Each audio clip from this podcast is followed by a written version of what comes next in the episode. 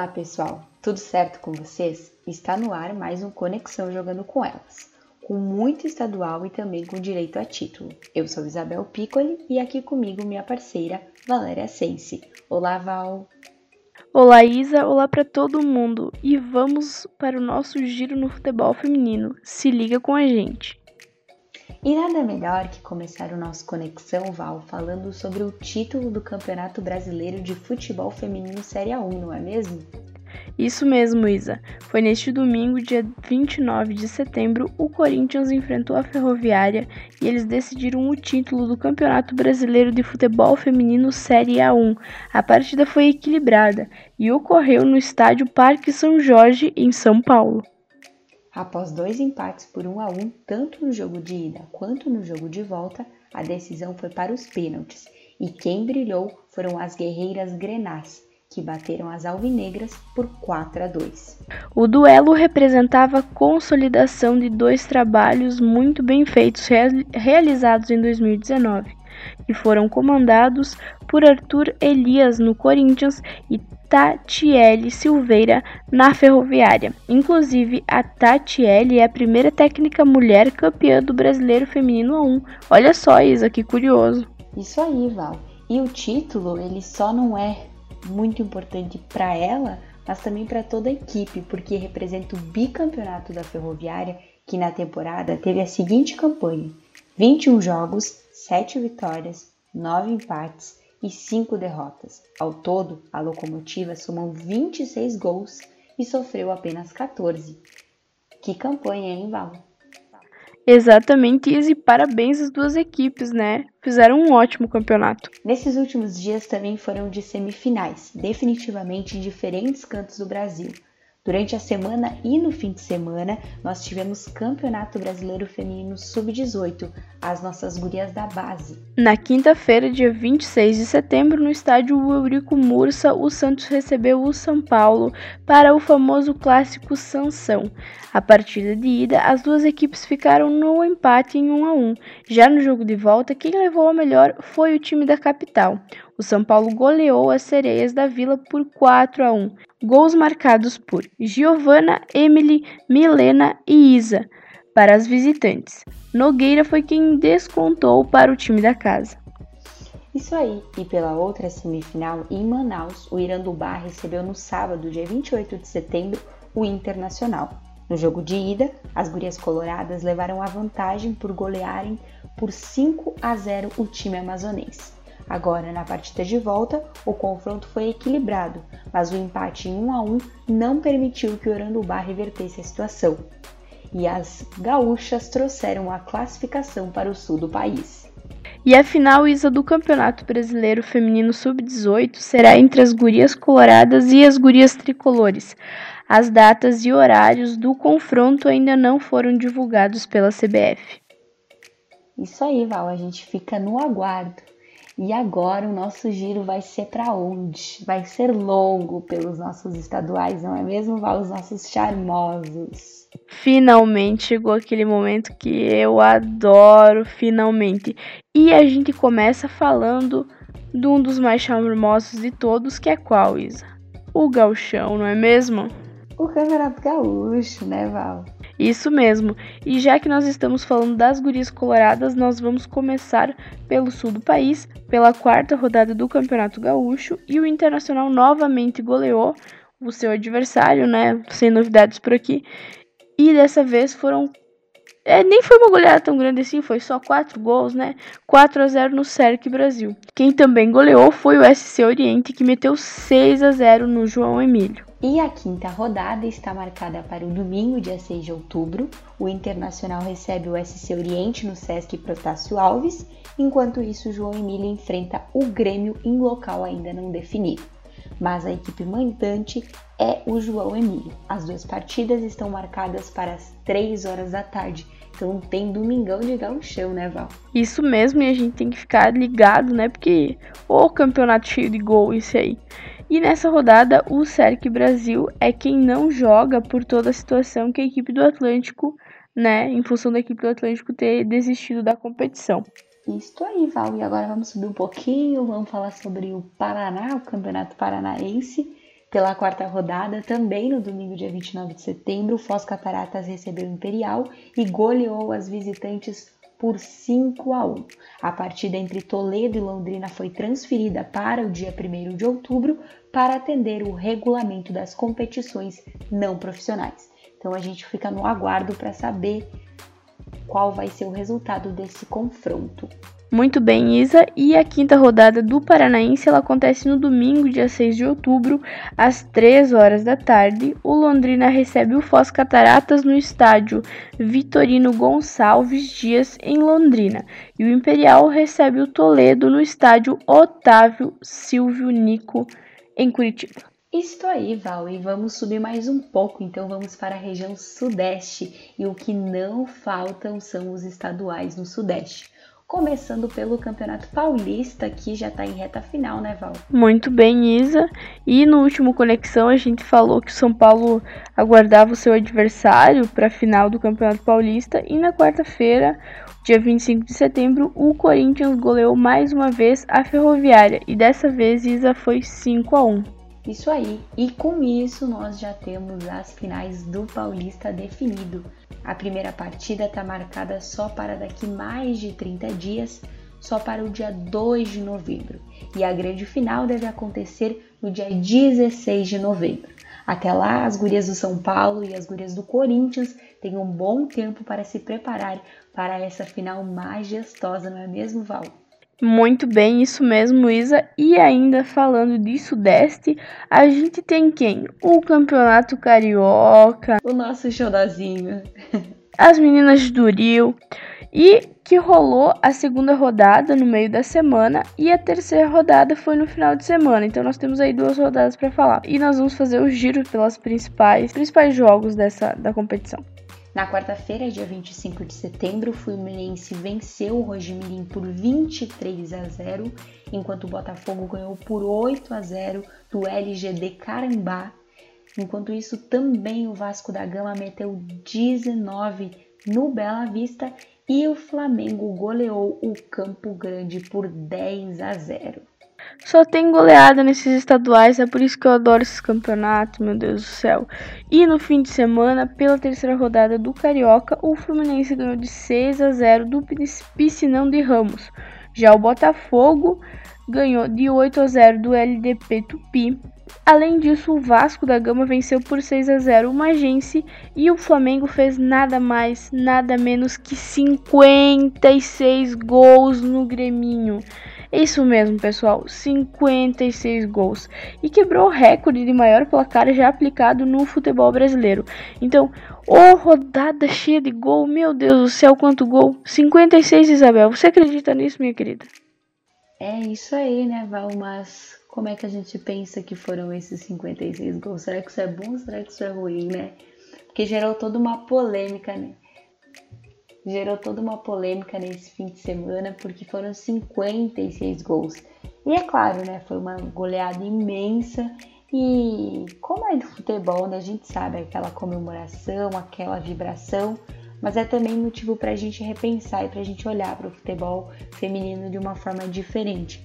Porque claramente a gente vê essas goleadas do Botafogo, Flamengo, Fluminense, Vasco, que são equipes que teoricamente estão ligadas com os maiores clubes do Rio, maiores clubes masculinos do Rio de Janeiro, mas ao mesmo tempo a gente vê que nesse Campeonato Carioca Feminino a gente tem muitas equipes, a oportunidade dos projetos também participarem, mas ainda falta, né, Val? Investimento, valorização e incentivo. Pois é, Isa, essa é uma luta que a gente segue aí e que é algo realmente pra gente refletir. 56 gols é muita coisa, bacana, é legal pra gente, né, fazer também uma reavaliação do futebol e de como a gente tá encarando o futebol feminino, né? Não basta botar as gurias para jogar, tem que dar as condições para elas poderem jogar da, da melhor maneira possível. E em virtude de toda essa situação, por essa rodada, a Federação Carioca emitiu uma nota aspas. A Federação de Futebol do Estado do Rio de Janeiro teve como princípio, ao organizar o Campeonato Carioca Feminino de Futebol, incentivar a modalidade, abrir portas para a realização de sonhos e oportunidades para inúmeras atletas. A visibilidade está à frente, como fonte da geração de talentos. O aspecto técnico vem em segundo estágio no momento. Martas, formigas, cisses e cia não são fabricadas em laboratórios e nem brotam da terra sem ser plantada semente.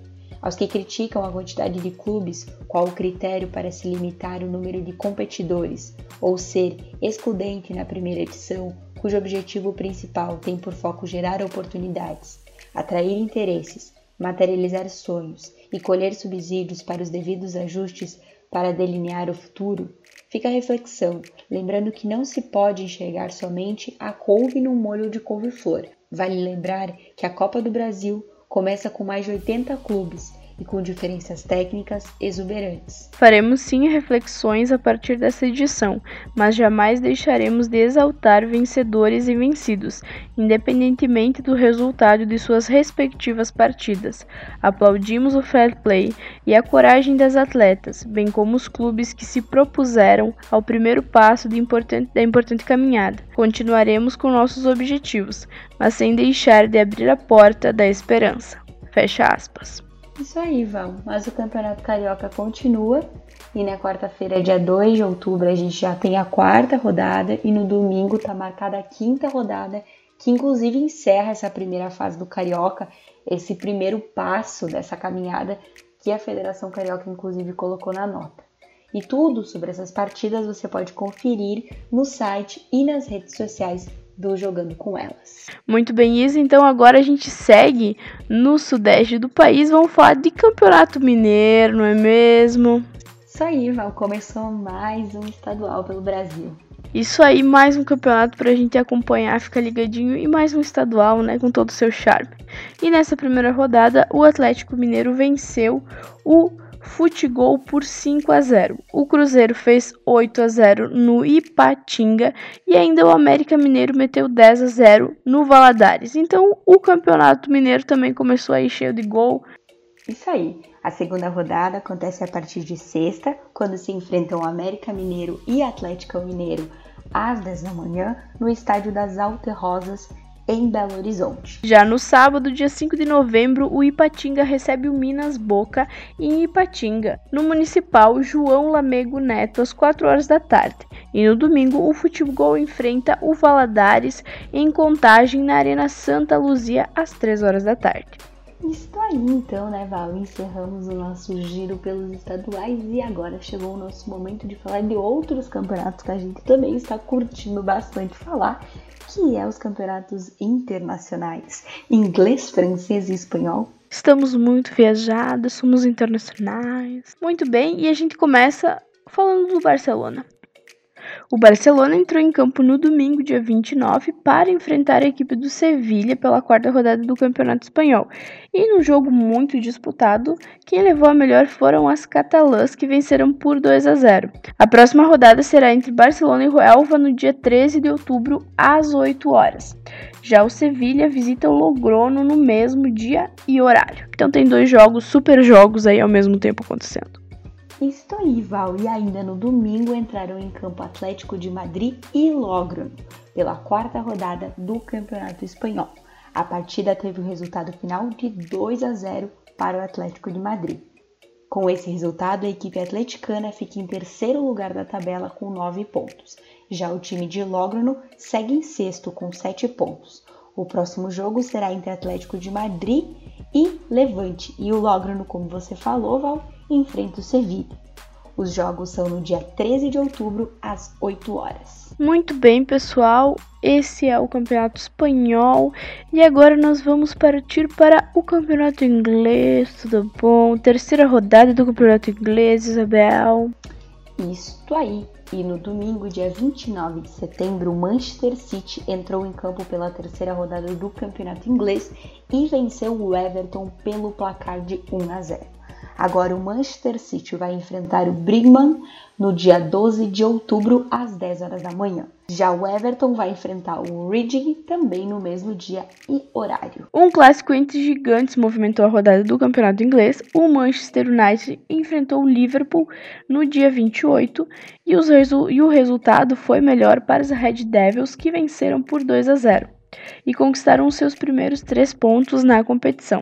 Na próxima rodada, o Manchester vai enfrentar o Tottenham no dia 13 de outubro, às 8h30, horário de Brasília. Já o Liverpool recebe o Bristol City no mesmo dia e também às 8 só que aí um pouco mais cedo, né? Meia hora mais cedo, às 8 horas. Muito bem, Isabel, e agora chegou a hora de nós irmos para a França. O que você acha? Vamos para a França? Chegou! Né, tudo bom? No campeonato francês, nós vamos falar da quarta rodada. O PSG venceu o Bordeaux por 3 a 0 neste domingo e chegou à sua quarta vitória consecutiva no campeonato francês. Na próxima rodada, o PSG volta a campo, isso no dia 12, fora de casa, para enfrentar o Flores 91. Um, um dia depois do Bordeaux encara o Guingamp em casa. Muito bem, Isabel. Esse é o campeonato francês. Estou aí, agora vamos voltar a falar do Brasil e para fechar nossa conexão jogando com elas, vamos lembrar que essa semana tem os amistosos da Date FIFA, onde a nossa seleção brasileira entra em campo dia 5 de outubro contra a Inglaterra e no dia 8 de outubro enfrenta a Polônia. Então, boa sorte para as meninas da nossa seleção brasileira, Val. Boa sorte e tem ainda novidade: Libertadores. Sim, sim, mais um campeonato que eu adoro, que eu sou apaixonada. Ela mesma, a Libertadores e o evento realizado chegou, Isabel chegou, e o evento realizado nesta segunda-feira, no dia 30, na cidade de Quito, no Equador, a Federação Equatoriana de Futebol sorteou os grupos da Comembol, né, para começar a Libertadores Feminina 2019. A sede da competição, pela primeira vez na história, o presidente da entidade, Francisco Egas, destacou tal importância além de dar as boas-vindas aos representantes das equipes que disputarão o torneio. Isso aí, então a gente terá a Libertadores no Equador. Em sua décima edição, a Libertadores começará dia 11 de outubro, tá logo aí, né, Val? Exatamente, tá chegando. E irá até o dia 27, com 16 equipes, algo então inédito na competição. Apenas três já foram campeãs e buscam o bicampeonato. O Colo-Colo venceu em 2012, a Ferroviária em 2015 e o Atlético Ulha em 2018. Olha só, temos times brasileiros, né? A Ferroviária que vem dando show por aí. Ferrovi... Ferroviária demais. Vamos lá. Vamos aos grupos, Paulo.